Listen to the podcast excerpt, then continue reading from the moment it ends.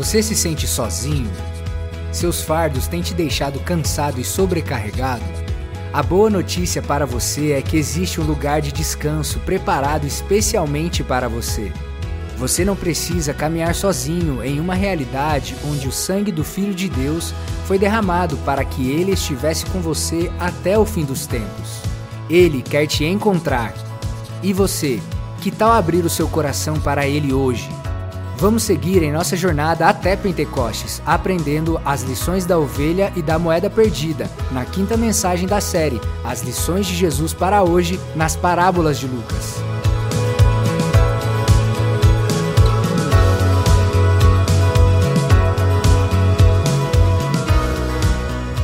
Bom estarmos aqui nessa manhã, ninguém está com frio, isso é psicológico, está tudo certo. Que bom que você escolheu estar aqui na primeira, nas primeiras horas da manhã, começando sua semana com Jesus. Sua semana será extraordinária. Deus tem grandes coisas para você essa semana. E esse é o momento de ouvirmos a voz dele. Sei que Deus está falando com você desde o começo, através das canções, talvez através do sorriso de um voluntário que você teve que se esforçar para ver depois da neblina, né? Quando você entrava aqui pela manhã, mas ele já estava lá, por causa também do amor que ele tem por você e o amor que ele tem por Jesus. Nós estamos na nossa jornada até Pentecostes, já é a nossa quinta mensagem, quinta parábola. Hoje são duas parábolas de Jesus, onde nós vamos aprender com ela. Quero te convidar a baixar a sua cabeça, fechar os seus olhos e colocar esse tempo diante de Deus. Jesus, obrigado. Obrigado por cada um que chega nessa manhã. Obrigado, Pai, por essa igreja linda, abençoada, pelos nossos voluntários. Obrigado por esse dia que começamos com o Senhor. Esteja aqui conosco, fala ao nosso coração, nos conduza, Pai, à revelação, à transformação, à cura nesse lugar e que a glória seja tua, em nome de Jesus. Amém. Lucas capítulo 2, verso 47, diz assim: Todos que o ouviam ficavam maravilhados com o seu entendimento e com as suas respostas. Quando Jesus falava, as pessoas olhavam e já diziam: tem algo diferente. Não é sabedoria comum, tem algo transformador, tem poder nessas palavras, tem sabedoria nessas palavras, que não é encontrada em qualquer lugar. E como ele falava? Ele falava por meio de parábolas. Parábolas que significa literalmente colocar ao lado de, fazer uma comparação. Então, nós aprendemos com essas histórias que Jesus contou e recebemos sabedoria para as nossas vidas. Deus está derramando algo na sua vida nessa manhã por meio do seu ensino. Ele sempre derrama o seu ensino, é, mesmo que tenha sido uma história contada há dois mil anos atrás. Elas, essas histórias têm algo, têm aquilo que nós precisamos para os dias de hoje e que Deus nos conduza às essas duas parábolas nessa manhã, aquilo que ele tem para essa semana, para a sua segunda-feira, para a sua família, para as suas decisões e para o seu dia a dia. Então hoje nós vamos para as lições da ovelha e moeda perdidas. Nós já passamos as lições do semeador, do bom samaritano, do rico insensato, semana passada do grande banquete e hoje da ovelha e moeda perdidas. Lucas 15, verso 1 a 10 nós vamos então ler essas duas parábolas. Todos os publicanos e pecadores estavam se reunindo para ouvi-lo, mas os fariseus e os mestres da lei o criticavam. Este homem recebe pecadores e come com eles. Então Jesus lhes contou essa parábola: Qual de vocês, que possuindo cem ovelhas perdendo uma, não deixa as noventa e nove no campo e vai atrás da ovelha perdida até encontrá-la? E quando a encontra, coloca alegremente nos ombros e vai para casa. Ao chegar, reúne seus amigos e vizinhos e diz: Alegrem-se comigo, pois encontrei a minha ovelha perdida.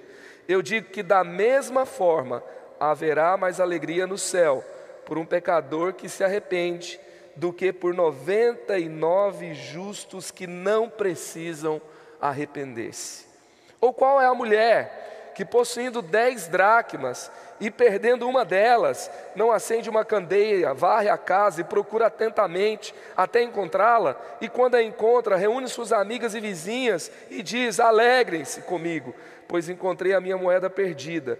E digo que, da mesma forma, a alegria na presença dos anjos de Deus por um pecador que se arrepende. E é interessante que a próxima parábola, que nós não vamos falar sobre ela, que está no mesmo capítulo, é do filho pródigo, que poderia também ser o filho perdido.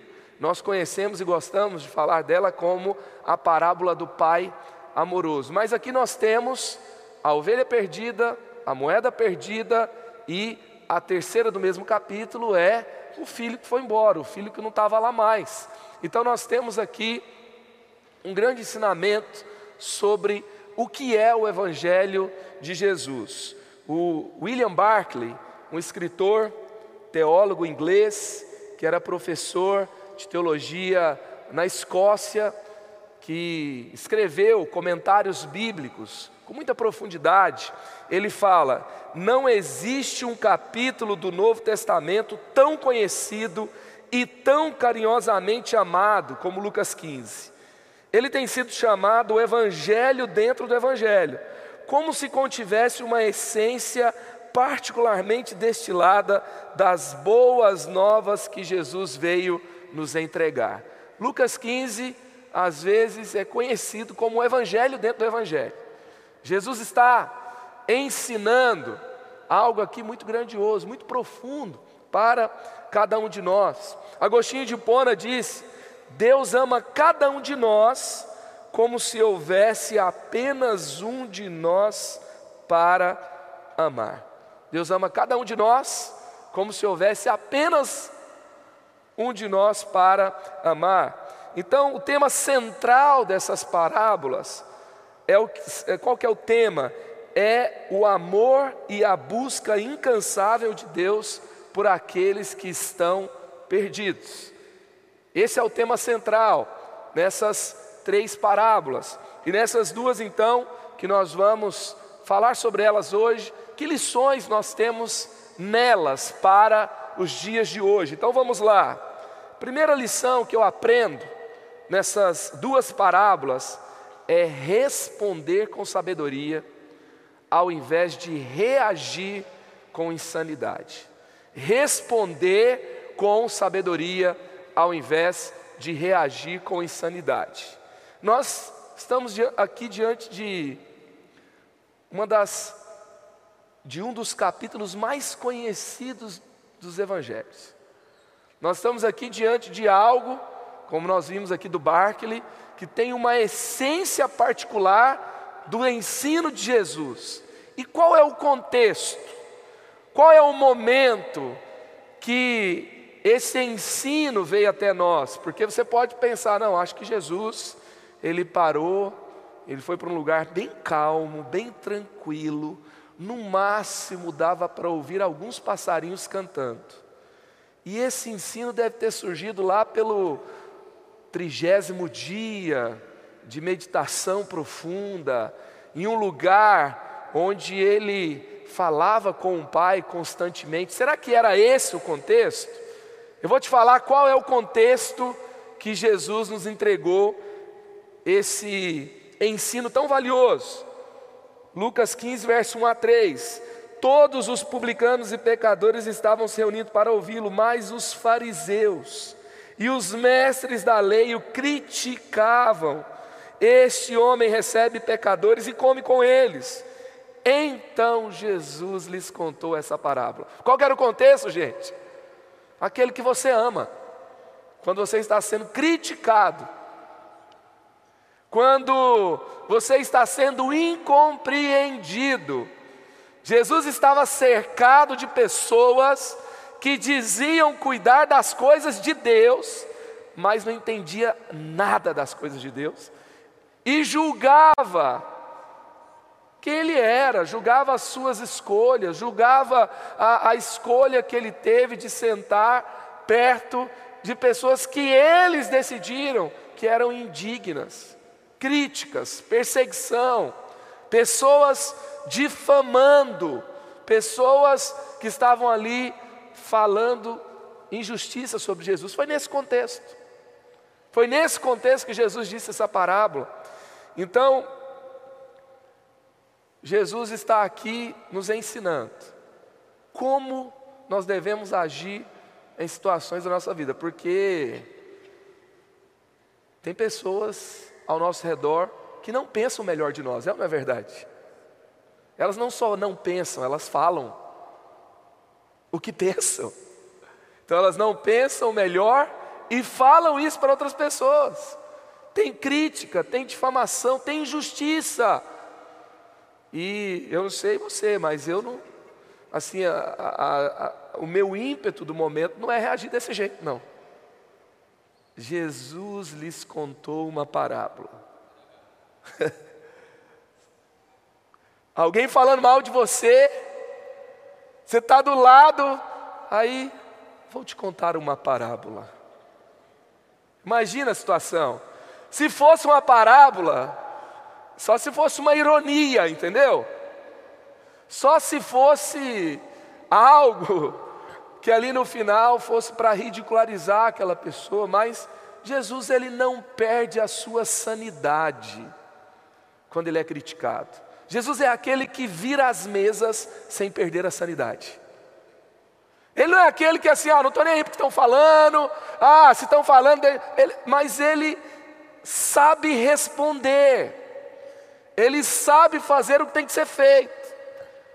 Quantas vezes saiu algo bom dos momentos ruins da sua vida?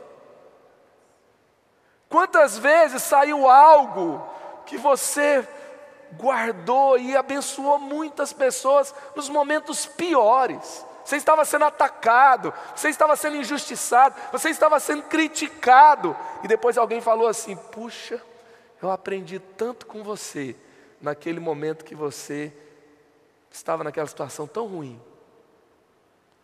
Porque, gente, responder bem quando estão nos elogiando, quando estão falando coisas boas, isso é, é básico, isso é fácil. Agora, quem tem Jesus não fica ali no mal, na insanidade, quando vem os dias difíceis. Os dias são maus e os dias não vão melhorar.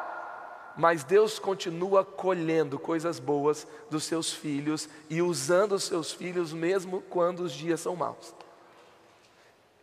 E Ele quer usar você, Ele quer manifestar sua sabedoria, Ele quer manifestar sua bondade. Então a primeira coisa é não reagir, é responder, porque o que vem às vezes de pronto, naquele momento de raiva, não são palavras bonitas, não são coisas boas. Então você tem que parar e depender do Espírito Santo. Então aprenda a responder com sabedoria ao invés de reagir com insanidade. Na maioria das vezes, temos duas reações comuns diante dos problemas: passividade e procrastinação, ou impulsividade e precipitação. Nenhuma das duas são boas. E no final das contas, a questão nunca será o que fazem contra você, mas o que você faz com o que fazem contra você. Jesus contou três parábolas belíssimas. Isso não dizia respeito ao que fizeram contra ele, mas o que ele fez com o que fizeram contra ele. Que essa seja uma semana de você crescer na sua inteligência emocional. Jesus é o mestre da inteligência emocional. Sabe o que é o melhor? É que ele não pega a inteligência emocional dele e não transforma num curso da Hotmart. Entendeu? Ele não faz um, um stories e fala arrasta para cima para você comprar um curso, entendeu? Ele te dá a instrução de graça. Tem gente pagando caro pelo que Jesus dá de graça e muito melhor. E além dele ensinar você, ele te dá poder para vencer. Essa manhã é dia de você receber poder para vencer. É claro que tem pessoas que podem ensinar, não estou desvalorizando quem faz isso, mas tem gente achando que está tudo lá, né? Não, a essência está aqui, está em Jesus. A essência está nele. Tito 3,2: Não calunie ninguém. Isso inclui os que te criticam. Os que te criticam. Não caluniem ninguém, sejam pacíficos, amáveis e mostrem sempre verdadeira mansidão para com todos os homens. A Bíblia é cirúrgica, né? A Bíblia não fala para a gente mostrar mansidão, é verdadeira mansidão. Mansidão fake não serve. Tem que ser aquela que é gerada no Espírito, aquela que vem do céu, aquela que nós podemos. Por quê? Porque Jesus está em nós e nós temos capacidade, então, nele de agir assim. Com as parábolas da ovelha e moeda perdidas, eu aprendo a valorizar o que Jesus valoriza. Eu aprendo a valorizar, dar valor àquilo que tem valor para Jesus.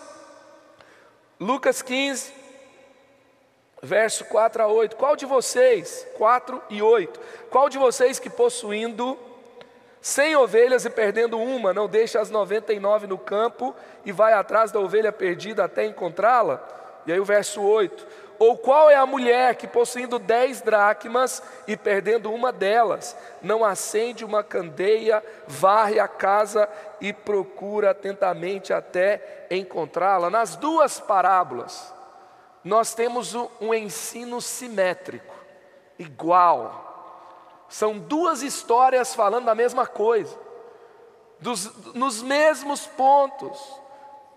Está mostrando que tem valor para Jesus. Se tem uma ovelha perdida, o pastor das ovelhas vai parar tudo para encontrar. Se tem uma moeda perdida, caiu do colar, aquele colar tem valor, é símbolo de aliança, é símbolo de algo que marca aquela família, talvez por gerações. Aquela mulher para tudo e vai encontrar, ela muda a agenda dela. Agora, o mais importante é encontrar o que está perdido.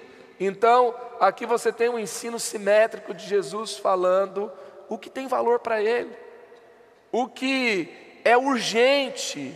Não é que aquela única ovelha que estava no aprisco, que estava fora do aprisco, tinha valor mais do que as 99. Porque se eu sou uma das 99 que está no aprisco, e eu descubro que a outra vale mais do que é, o valor que eu tenho para Jesus, eu fico meio né, desconfortável. É assim que muitos crentes imaturos se sentem. Mas na verdade não é sobre quem tem mais valor, mas o que é mais urgente fazer naquele momento. Qual é a prioridade? Jesus valoriza todas as cem mas se tem uma que não está lá, ele, o valor para ele naquele momento é encontrá-la. E nós temos que olhar e aprender com aquilo que Jesus dá valor e pensar na nossa vida cristã. O que, que nós valorizamos? Como que nós distribuímos o nosso tempo? O que nós fazemos? O que nós damos prioridade? A que nós damos prioridade? na nossa vida cristã. Não é impressionante que aquilo que Jesus mais valorizava era o que os fariseus mais desprezavam? Jesus valorizava encontrar o perdido. Por quê, gente? O Hard Bonk ele fala o seguinte, ele falava o seguinte, que o evangelho é eterno, mas nós não temos a eternidade para pregá-lo. Nós temos um tempo curto para alcançar aquele que está perdido. Jesus fala: Isso é prioridade. E aquilo que era prioridade era o que os fariseus desprezavam. Quando a gente fala de vida cristã, a gente sabe que a gente tem que ler a Bíblia, a gente sabe que a gente tem que ter a vida devocional, a gente sabe que a gente tem que crescer no ensino da palavra, mas quanto da nossa vida cristã tem sido dedicada a alcançar o perdido? A alcançar uma pessoa que seja, que Deus tem te incomodado, que não está aqui, que não está caminhando com Jesus, que não está fazendo a vontade dEle, mas que está no coração dEle e é alvo do seu amor, e nós temos que ir até aquela pessoa. Mateus 5,7: Bem-aventurados os misericordiosos, pois obterão misericórdia. Nós somos aqueles que a misericórdia nos alcançou. Essa é a diferença entre os que estão aqui e os que não estão.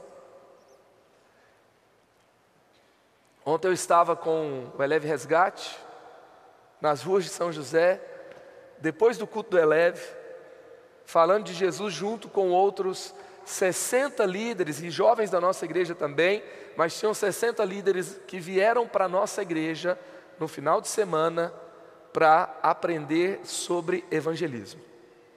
40 igrejas do Brasil que vão fazer uma edição do Velos agora em julho desse ano. E nós estávamos ali conversando com as pessoas nas ruas. Eu encontrei, por exemplo, o Mateus ontem, bebendo na rua, e eu converso com Mateus, ele pede oração pela sua tia, e depois de bastante tempo de conversa, ele falou assim para mim: Ah, eu era da igreja. Falei: É, qual ele? Igreja da cidade.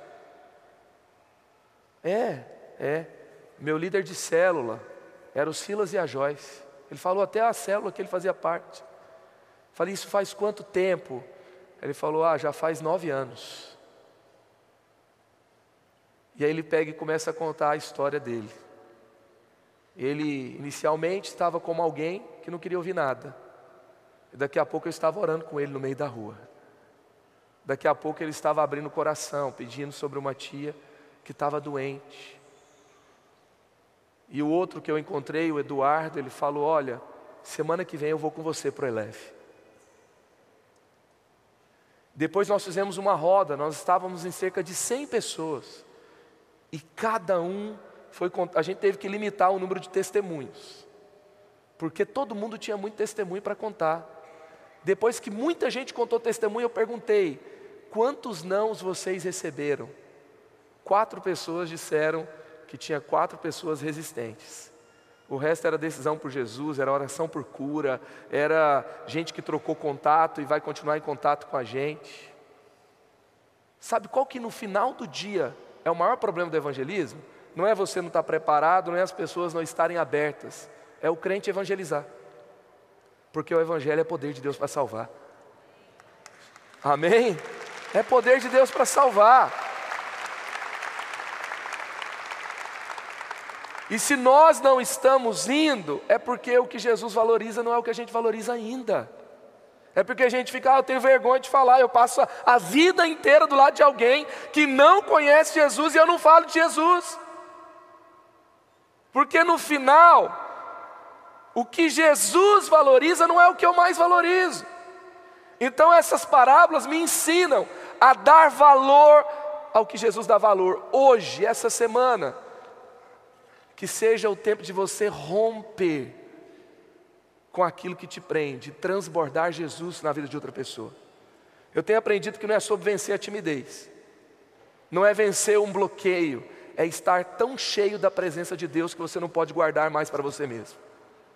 Seja cheio da presença de Deus hoje. Vai transbordar em alguém essa semana. Amém? Terceiro, é amar como Jesus ama. Eu aprendo a amar como Jesus ama. Então, Lucas 15, versos 5 e 6 e o verso 9. E quando a encontra, coloca alegremente nos ombros, vai para casa. Ao chegar, reúne seus amigos e vizinhos e diz: Alegrem-se comigo, pois encontrei minha ovelha perdida. E quando a encontra, reúne as suas amigas e vizinhas e diz: Alegrem-se comigo, pois encontrei a minha moeda perdida. Então, a festa aqui está ligada à ovelha que volta, à moeda que é encontrada. essa aqui está a alegria. Por quê? Porque o que estava perdido era amado. E amar como Jesus ama também tem que ser a nossa, o nosso jeito de amar. O, o jeito que o mundo ama, o amor que o mundo fala, não serve para quem anda com Jesus. Porque o mundo espera alguém fazer algo para amar, é ou não é verdade? Eu espero, eu espero a pessoa estar tá bonitinha, cheirosa, transformada, sem falar nenhum palavrão, sem me criticar, para amar. Agora, olha o que Tomás de Aquino fala: Deus não espera que sejamos perfeitos para nos amar, Ele nos ama para que possamos ser aperfeiçoados em Seu amor. Jesus não espera perfeição para amar alguém, Ele nos aperfeiçoa em Seu amor.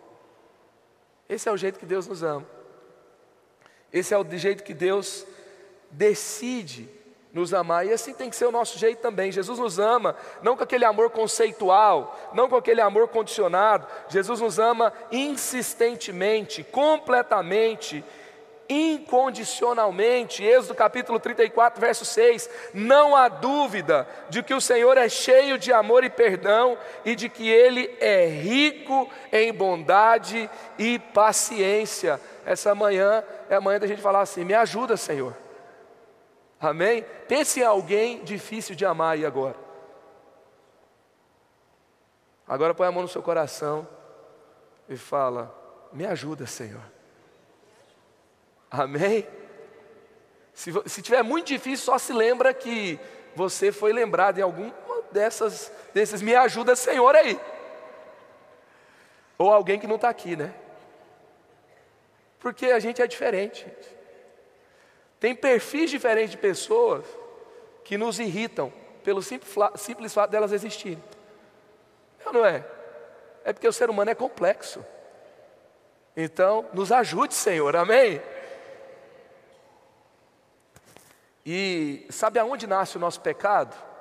O meu pecado nasce sempre onde eu desisto de amar. Quando eu desisto de amar, nasce o pecado porque vai nascer uma difamação, uma ironia, uma crítica, uma indiferença,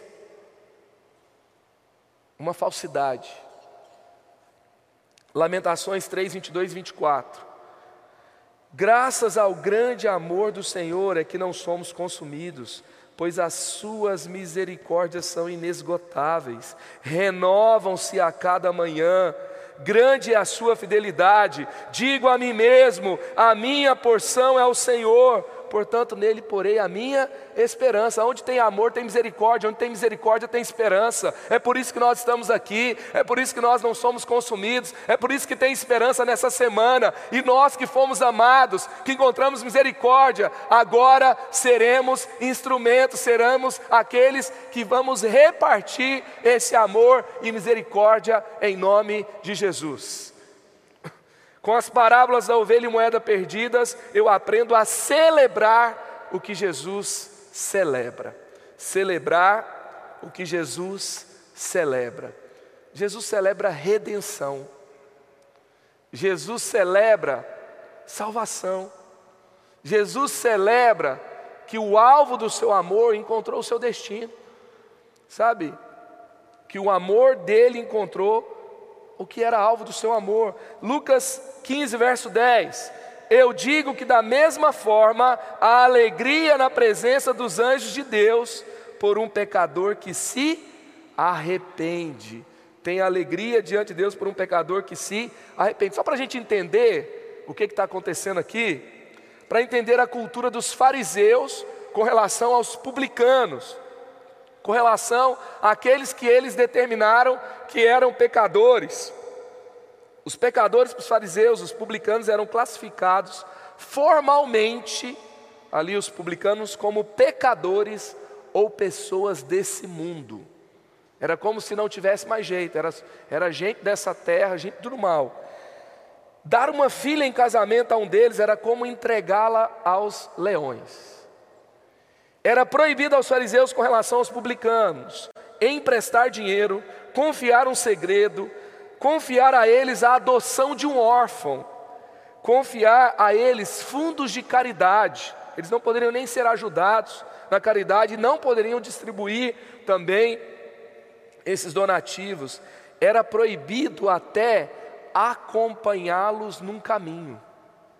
Se ele fosse na mesma direção, eles tinham que parar, esperar a pessoa ir, depois eles iam. E aí, olha só, olha o impacto do que Jesus fala. Havia uma frase muito conhecida entre os fariseus, que era assim: haverá alegria no céu por um pecador que é destruído diante de Deus. Era uma frase comum. Vai ter alegria no céu por um pecador que é destruído diante de Deus. Agora imagine o impacto das palavras de Jesus quando ele diz, Lucas 15, 7b: haverá mais alegria no céu por um pecador que se arrepende do que por 99 justos que não precisam arrepender-se. Sabe o que, que isso me ensina? Que Jesus não nos convida a uma mudança superficial, é uma mudança profunda. Jesus está indo ali no cerne. Jesus está desnudando o coração dos fariseus. Celebrar o que Jesus celebra é algo que vai revelar a profundidade do nosso coração.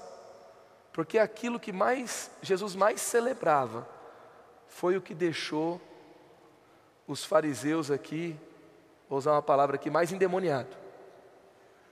Entendeu?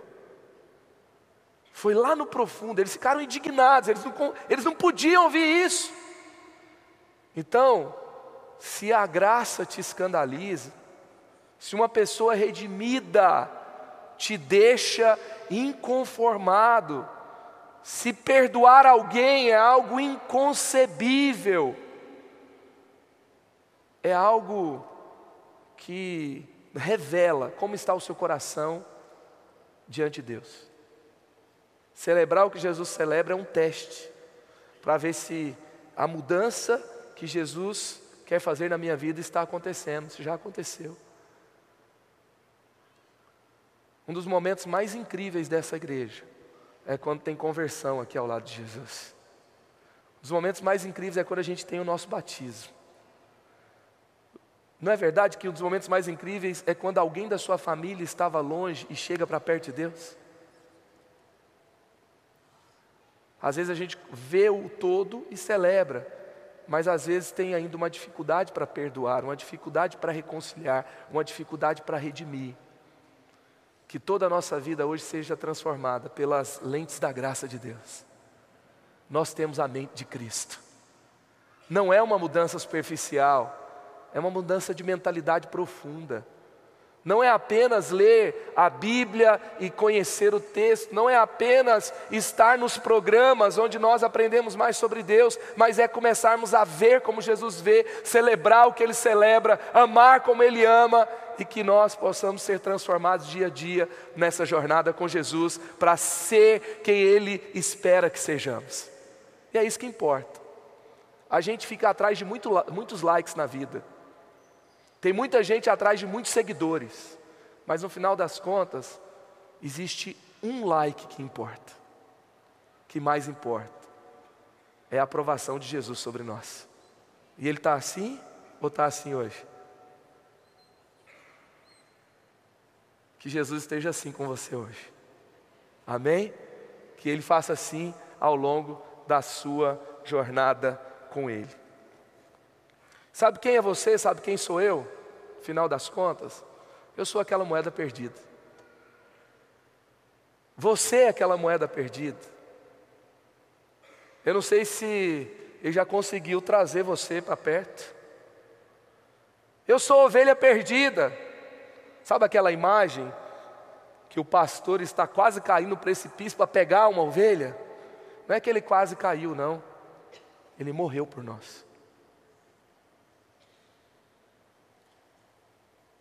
E aonde você está? Você está nos braços dele? Ele foi encontrado por você, Ele te encontrou. Aonde você está nessa busca que Ele faz por você? Efésios 1, verso 4 a 6. Porque Deus nos escolheu nele, antes da criação do mundo, para sermos santos e irrepreensíveis na Sua presença.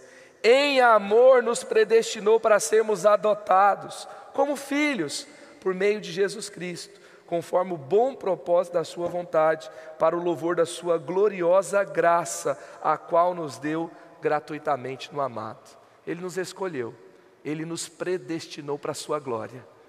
Ele continua perseguindo o seu coração. Que hoje você se entregue mais uma vez a Ele, você seja aquele que caminha com Ele, é transformado por Ele, que você realmente perceba quanto você é alvo desse amor para também amar aqueles que Ele deseja amar. Amém? Glória a Deus, que bom que você recebeu esta palavra da fé, essa mensagem, o Espírito Santo agiu e certamente Agora é hora de você poder dar uma resposta para Deus. À luz do que você recebeu nesta mensagem de fé, pregada com tanto amor, uma mensagem bíblica de Deus para o seu coração, é hora de você dar uma resposta para o Senhor. E eu quero convidar você a dar uma resposta e quero fazer três convites para você. Aí na sua tela agora aparece um QR Code e um número de WhatsApp para que você que tomou uma decisão possa então entrar em contato conosco agora. O primeiro convite é se você ouviu esta mensagem e quer tomar uma decisão de arrependimento e de receber Jesus no seu coração como Salvador e Senhor da sua vida agora. A outra decisão que você pode estar tomando agora e celebramos com você é se você quer retornar para a igreja, voltar para a fé. Talvez você se desviou dos caminhos do Senhor e da igreja, mas hoje é o tempo de voltar, é tempo de arrependimento, de mudança de vida, de voltar para a família da fé. Então, bem-vindo você que está tomando a decisão de retorno agora. Não importa quanto tempo você esteve afastado, não importa se você se afastou dessa ou de outra igreja cristã ou evangélica, bem-vindo de volta à família da fé. E o terceiro convite que eu quero fazer para você é se você quer ser batizado. Então, se você quer ser batizado em águas, se você está em São José dos Campos ou em qualquer cidade onde temos uma igreja da cidade ou aí na sua cidade, entre em contato conosco agora pelo WhatsApp ou pelo QR Code e diga: Eu aceitei Jesus, eu quero ser batizado. Eu não tinha sido batizado em águas ainda, no batismo de imersão, que é o batismo que Jesus viveu lá no Rio Jordão, sendo batizado por João Batista, e eu quero ser batizado em águas também. Então entre em contato conosco. Amém? Então, bem-vindo à família da fé. Parabéns por tomar uma destas decisões hoje, após ouvir esta mensagem. E o nosso campus online aqui da Igreja da Cidade está aqui para servir onde você estiver. Deus seja louvado. Vamos orar juntos? Pai, eu quero te agradecer por cada um que recebeu agora a tua palavra e ela tocou no coração e eles estão dando uma resposta para o Senhor. Eu abençoo cada um dos que nos acompanharam agora nesta transmissão. Que o Senhor abençoe as suas vidas, os que tomaram a decisão de te aceitar, de voltar para a igreja ou se batizar, nós assim os recebemos e os abençoamos em nome de Jesus. Amém. Obrigado por estar conosco. Se você tem qualquer outra dúvida também, aí no chat ou nas nossas mídias sociais ou no WhatsApp, mande para nós e nós vamos entrar em contato com você. Somos a Igreja da Cidade, uma família para pertencer. E aqui no campus online, uma família para pertencer onde você estiver. E seja bem-vindo também às nossas celebrações presenciais. Você pode ver aí no vídeo também os horários e os dias que temos celebrações. Bem-vindo, Deus te abençoe e até a próxima.